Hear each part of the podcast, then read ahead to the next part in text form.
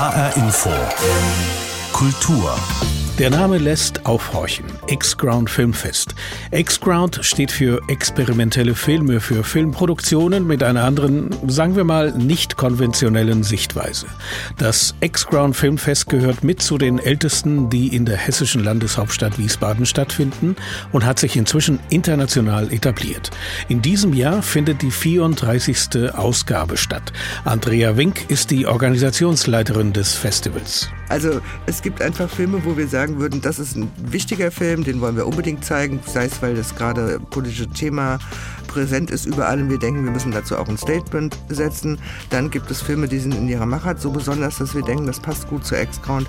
So wählen wir eigentlich aus. Und natürlich darf es auch mal Filme geben, die einfach Spaß machen, wenn man sie anschaut. Mit Andrea Wink sprechen wir gleich darüber, warum das X-Ground Filmfest in Wiesbaden inzwischen so erfolgreich ist. Und wir stellen einige besondere Filme vor, die in dieser Ausgabe des Festivals zu sehen sein werden. Darunter auch eine interkulturelle Komödie aus den USA. HR Infokultur. Mein Name ist Pablo Diaz. Seit 1990 findet das X-Ground Filmfest in Wiesbaden statt. Der Name X-Ground steht für qualitativ gut gemachte Filme, die auch noch eine gewisse Originalität vorweisen können. Kino jenseits von Hollywood. So könnte man in einem Satz den Anspruch des X-Ground Filmfests formulieren. Mit Andrea Wink, der Organisationsleiterin des Festivals, konnte ich vor der Sendung sprechen. Frau Wink, was macht für Sie das X-Ground Filmfest so besonders? Der Ex-Count ist natürlich ein bisschen schwierig immer zu beschreiben, weil wir keinen äh, thematischen Fokus haben. Bei Go East ist es klar, es sind die osteuropäischen Filme, beim Trickfilmfestival sind die Animationsfilme, beim Fernseh-Krimi-Festival sind es Fernsehproduktionen, um nur einmal drei andere Festivals der Landeshauptstadt zu erwähnen. Wir spiegeln sozusagen, ist meine Empfindung, das Filmschaffen vom laufenden und vergangenen Jahr, und zwar weltweit. Deshalb haben wir auch Sektionen neu dieses Jahr im Programm, die heißen, damit man sich ein bisschen leichter durchfinden kann, European Cinema, World Cinema. Und thematisch haben wir natürlich doch etwas, jedes Jahr einen Länderschwerpunkt. Mhm. Das ist dies Jahr die USA, darauf kommen wir später zu sprechen. Aber vielleicht mal, um zu definieren, was kennzeichnet denn einen experimentellen oder einen Underground-Film? Na, wir zeigen ja nicht nur experimentelle und Underground-Filme, wir haben auch den Eröffnungsfilm aus Cannes im Programm. Da hat sich das Festival doch im Laufe der Ausgaben etwas verändert. Was uns wichtig ist, dass das Filme sind, die jetzt bisschen anderen Ansatz haben, ihre Geschichten zu erzählen vielleicht auch unsere Sehgewohnheiten ähm, etwas verändern, wenn wir sie anschauen. Äh, das heißt nicht, dass das schwierige Filme sind. Das heißt, dass sie etwas haben, was uns persönlich in der Auswahlkommission angesprochen hat und deshalb versuchen wir, die Filme dann zum Festival einzuladen. Im vergangenen Jahr fand das Festival ja weitgehend virtuell statt, online. In diesem Jahr darf man sich die Filme auch im Kino auf der Leinwand anschauen. Dennoch bleibt die Online-Präsentation. Warum? Naja, also erstens mal müssen wir mal mit den Planungen ja schon im Anfang des Jahres beginnen. Und da haben wir uns ganz klar alle erstmal, ähm, wir waren ja noch bis Juni sozusagen im Lockdown in Anführungsstrichen, da war ja nichts auf. Da haben wir uns hier ganz klar entschieden, dass wir auf jeden Fall wieder Hybrid planen, da wir ja nicht wissen können, was noch passiert. Mhm. Und unser Online-Angebot ist auch nur für Deutschland. Also das heißt, wir können sogar noch mehr Zuschauer gewinnen, die jetzt nicht unbedingt die Reise nach Wiesbaden auf sich nehmen wollen. Und trotzdem gehen wir davon aus, dass wir auch nicht so viele Besucher vor Ort haben werden, da wir nämlich ein verschärftes 2G eingeführt haben. Bei uns gibt es trotzdem Abstandsregeln in den Kinos und wir lasten nur mit 50 Prozent und Schachbrettmuster aus. Wie schafft man es als Organisationsleiterin aus der Masse von 1600 Filmen, glaube ich, haben Sie und Ihr Team ja. angeschaut, wie schafft man es, eine Auswahl von 150 auszusieben, die dann gezeigt werden? Also bei einigen Sektionen ist es einfach und das sind die Wettbewerbsprogramme. Da haben wir extra verschiedene Wochenenden, wo die Auswahlkommission sich die Filme alle nochmal anschaut und dann diskutiert und dann aussiebt und diejenigen, die dann in den Wettbewerben laufen, haben das dann sozusagen überstanden, das große Auswahlwochenende. Für den Fokus haben wir seit Jahren immer einen Kurator, der die verschiedenen Länderprogramme zusammenstellt und alles andere, ja, also dann es gibt immer Favoriten in der Auswahlkommission, die manche Filme, die ich gut fand, sind nicht im Programm. Das ist dann nachher dann wirklich auch eine demokratische Entscheidung. Mhm. Also Sie arbeiten sozusagen im Team und genau. jeder schaut sich einen Teil dieser enormen Zahl von 1600 Filmen ja. an und dann kommt man zusammen und entscheidet nach welchen Kriterien? Naja, also was ich vorhin schon gesagt habe, dass man versucht rauszufinden, ist das ein Film, der zu X-Crown passt? Das ist das, was für mich so schwierig ist zu beschreiben, aber weil wir das Festival, also ich habe das ja mit gegründet, deshalb fällt es mir vielleicht auch so schwer zu definieren, was wir sind.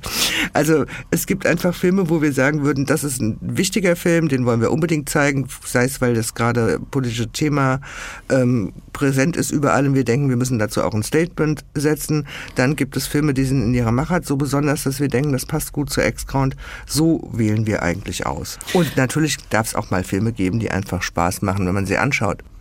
Wie schwer ist es im Moment, unabhängiges Kino zu machen mit all den Restriktionen und Hygienevorgaben? Ja, also der einzige Vorteil bei 2G, den wir gesehen haben, ist natürlich besonders der, dass man diese Vorschriften nicht ähm, erfüllen muss.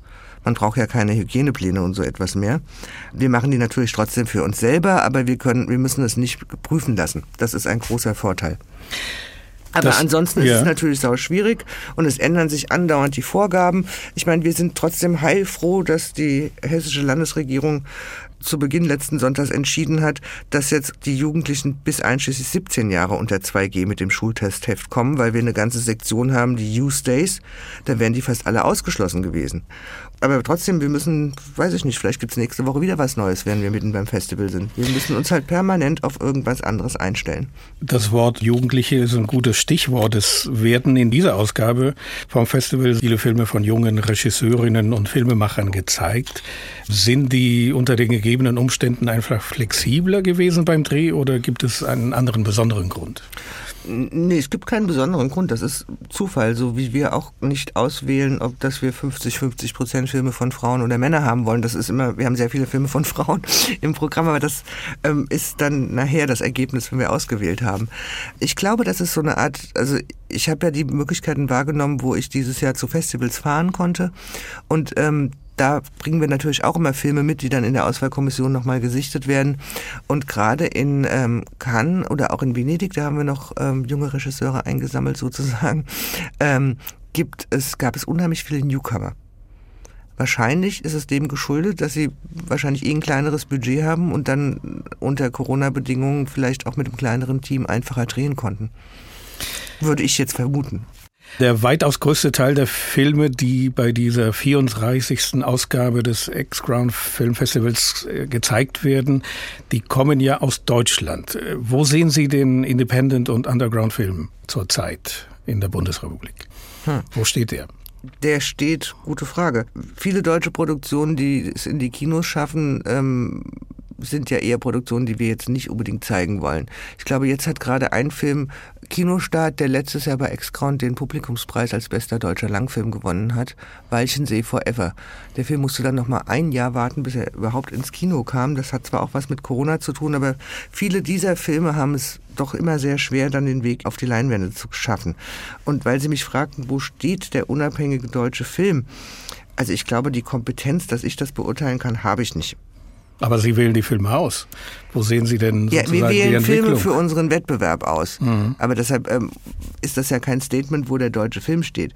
Also wir haben zum Beispiel einen, einen sehr ambitionierten deutschen Film im Wettbewerb, Justopia, ist eine deutsch-schweizer Produktion von Dennis äh, Stormer. Das ist, glaube ich, sein zweiter Langfilm, nicht sein erster der beschäftigt sich mit, mit der Zukunft der Welt sozusagen und wie wir uns bestimmen lassen und wie wir weiter leben wollen. Das sind Fragen und der Film ist auch wirklich sehr interessant gedreht, hat eine interessante Schnittfolge. Das sind Filme, die wir als besonders erachten. Ja? Ich denke mal, er wird sicher kein Blockbuster-Erfolg im Kino werden. Dabei wäre das diesem Film zu wünschen, denn Youthtopia schildert die Gedankenwelt von Jugendlichen. Es geht um die Zukunft und um die Frage, was will ich sein? Welche Rolle soll ich in der Gesellschaft übernehmen?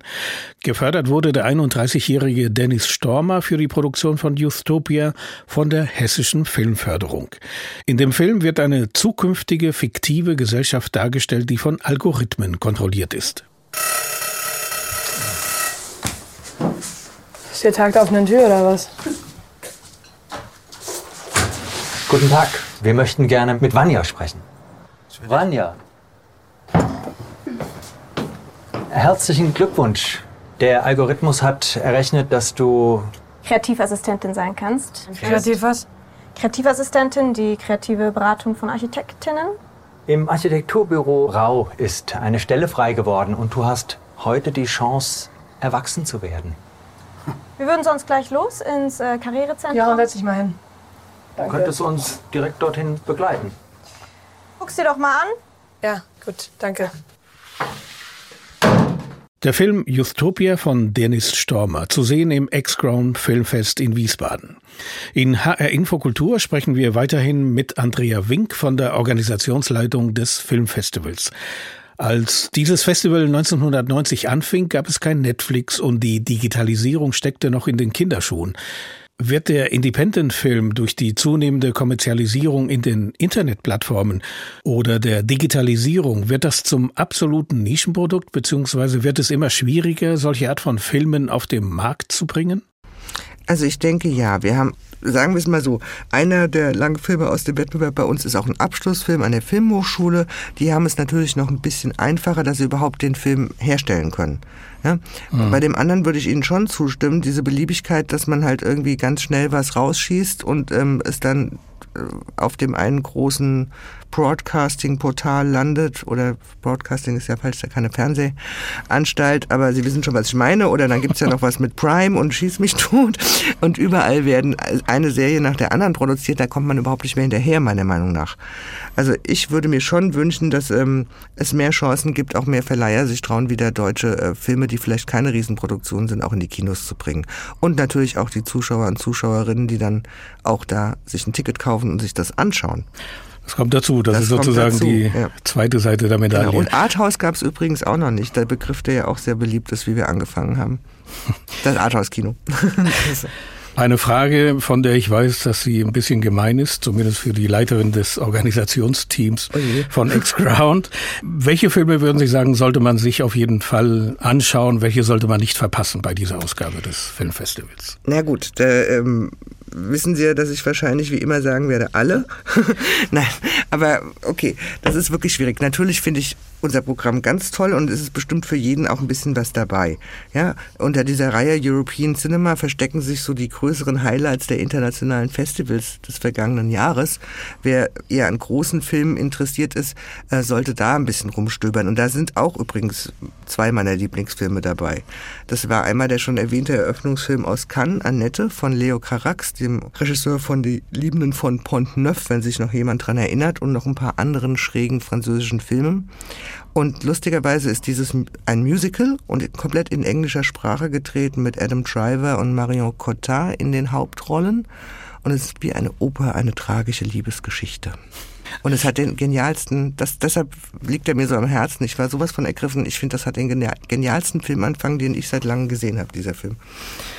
Kann ich nur empfehlen, läuft bei uns am zweiten Samstag auf der großen Leinwand im Caligari. Annette. In Wiesbaden. Festival Und nur im Kino. Es gibt Filme, die haben wir nur im Kino. Ja.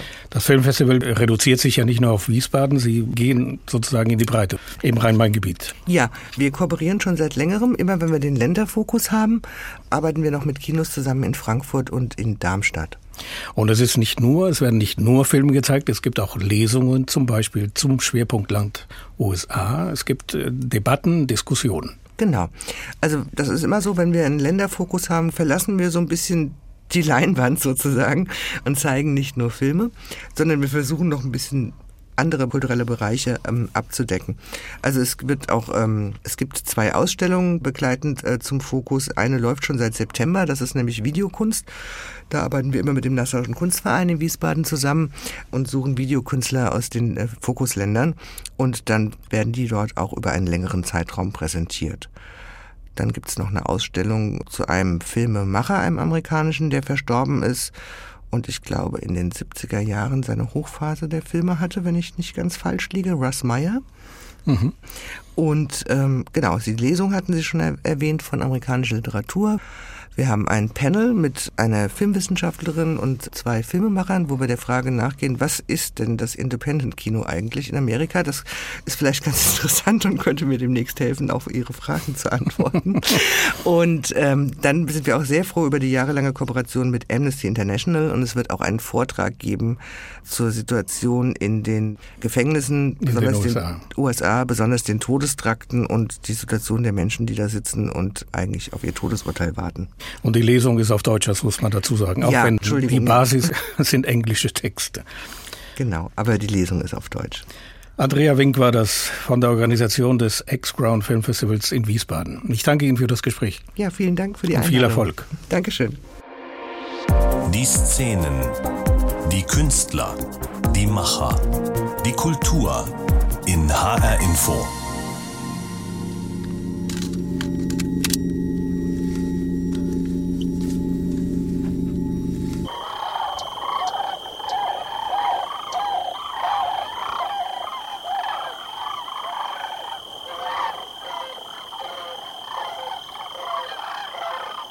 Ein Eindruck vom US-Film A Shape of Things to Come. Auch sonst wird in diesem Film wenig gesprochen. Er lebt von den Bildern der Natur, von den Eindrücken und den Geräuschen. Der Film erzählt von einem Aussteiger in der Wüste nahe der mexikanischen Grenze. Ausgesucht hat diese Filme Amos Borchert. Er ist der Kurator des Filmschwerpunkts USA beim X-Grom Filmfest in Wiesbaden. Ich habe mit Amos Borchert vor der Sendung gesprochen und wollte zunächst wissen, welche anderen Inhalte die ausgesuchten US-Filme haben, die bei X-Ground gezeigt werden. Also die äh, ist natürlich sehr breit gefächert und ähm, bei so einem Länderschwerpunkt USA auch natürlich, dass da sehr, sehr viele Filme theoretisch zeigbar sind und ein großen Spektrum abbilden. Und das war auch so der Anspruch und die Idee, da auch so ein bisschen breit zu streuen und das Publikum von X-Ground da also verschiedene Vorschläge von Kino zu unterbreiten. Und viele dieser Arbeiten könnte man so als Experimentalfilm einordnen oder haben zumindest so eine eigene Herangehensweise, die sehr lyrisch ist oder suchend und experimentell und auch so verschiedene Formen und auch ähm, Materialien mischt. Also da ist manchmal ein Interview oder Grafiken und Analogmaterial. Generell sind viele Arbeiten dabei, auch bei den Langfilmen, die Erstlingswerke sind, also von FilmemacherInnen, die so ihren ersten Langfilm realisieren konnten. Und die sind auch sehr experimentierfreudig und mutig so in den Sujets und den Themen, die sie so wählen. Was sind das denn für Themen? Also ein Kernthema ist schon auch die Familie. Es gibt einen Langfilm uh, The Killing of Two Lovers, wo es um ein Pärchen geht, was sich gerade so auseinandergelebt hat und versucht so getrennte Wege zu gehen, aber irgendwie trotzdem noch ihre Beziehung zu verhandeln. Die haben mehrere Kinder und die Frau hat dann Liebhaber und es geht dann so um Eifersucht in so einer Familienkonstellation und es gibt einen sehr, sehr schönen indigenen Film, Mothny, Towards the Ocean, Towards the Shore.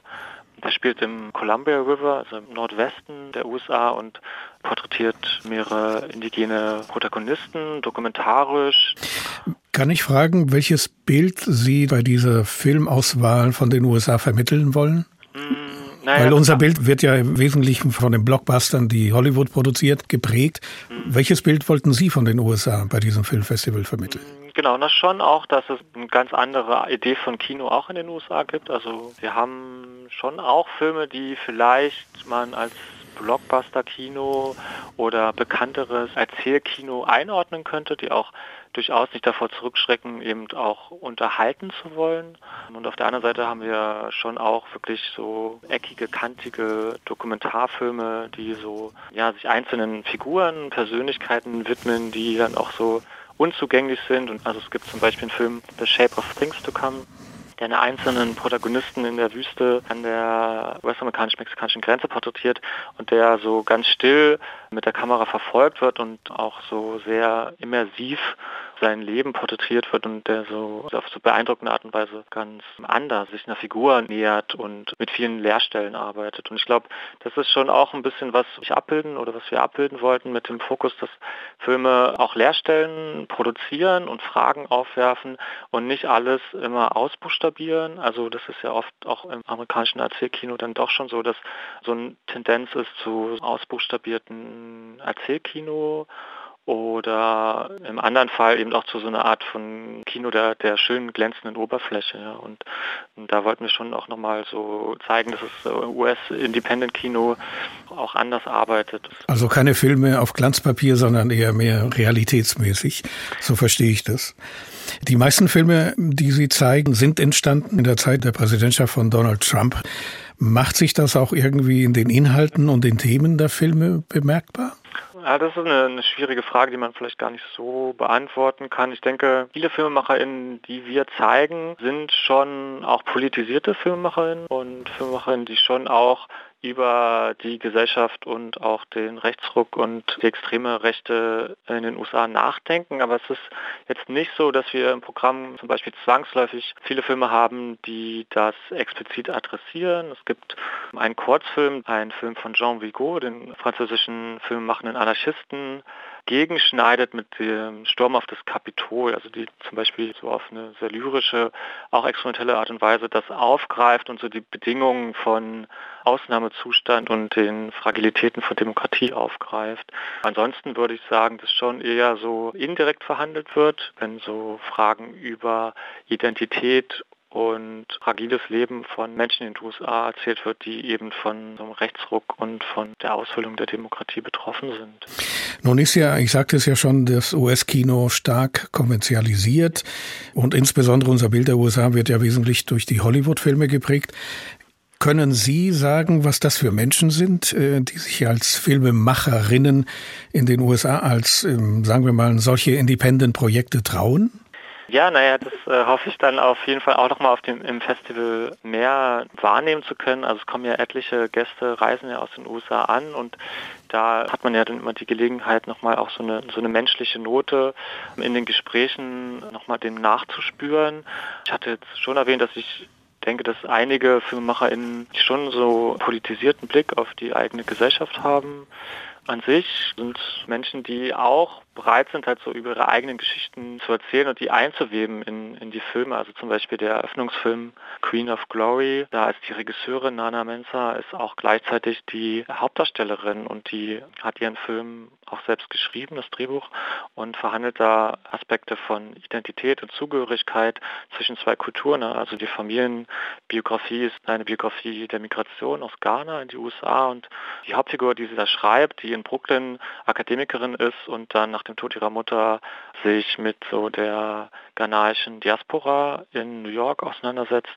Also sie hat da schon Berührungspunkte mit, also über, über Verwandte, also ihre Tante zum Beispiel, aber sie ist durch diesen plötzlichen Tod der Mutter eben nochmal so ganz anders damit konfrontiert und auch mit so existenziellen Fragen an ihr Leben und zum einen Überdruss kommt dann noch der der Vater, der so lange abwesend war aus Ghana und nistet sich dann bei ihr ein und das ist dann schon so wie so ein Kulturschock, den sie dann erlebt und da Hinterfragen der eigenen ja, Richtung, was wichtig im Leben ist und, und, und mit was man sich beschäftigt und genau dieser Frage nach den eigenen Wurzeln, ne, was auch immer das bedeutet, das ist auf jeden Fall ja ein komplexes Thema. Mhm. Dem nimmt sie sich da so an, ja.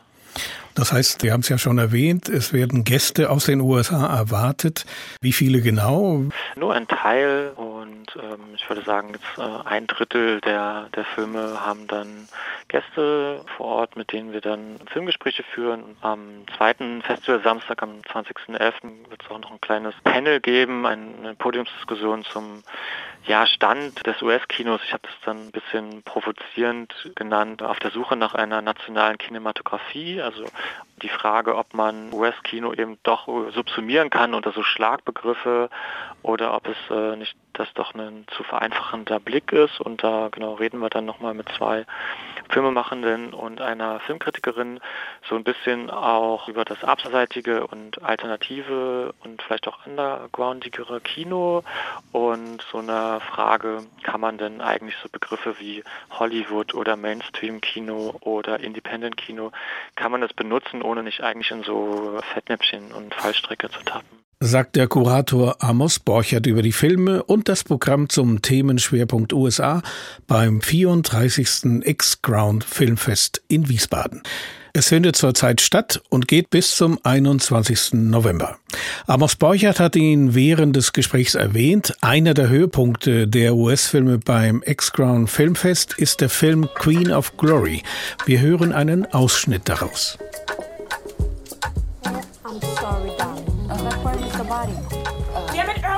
Here. So where's your mother? Pardon? Where's the body? Well, Auntie... Auntie Patient. She was cremated in the box. Hey. She was cremated. The man can't jump see a cremated, you know. Und so viel von HR Infokultur. Diese Sendung finden Sie online auf unserer Webseite hrinforadio.de. oder in der ARD Audiothek. Mein Name ist Pablo Diaz.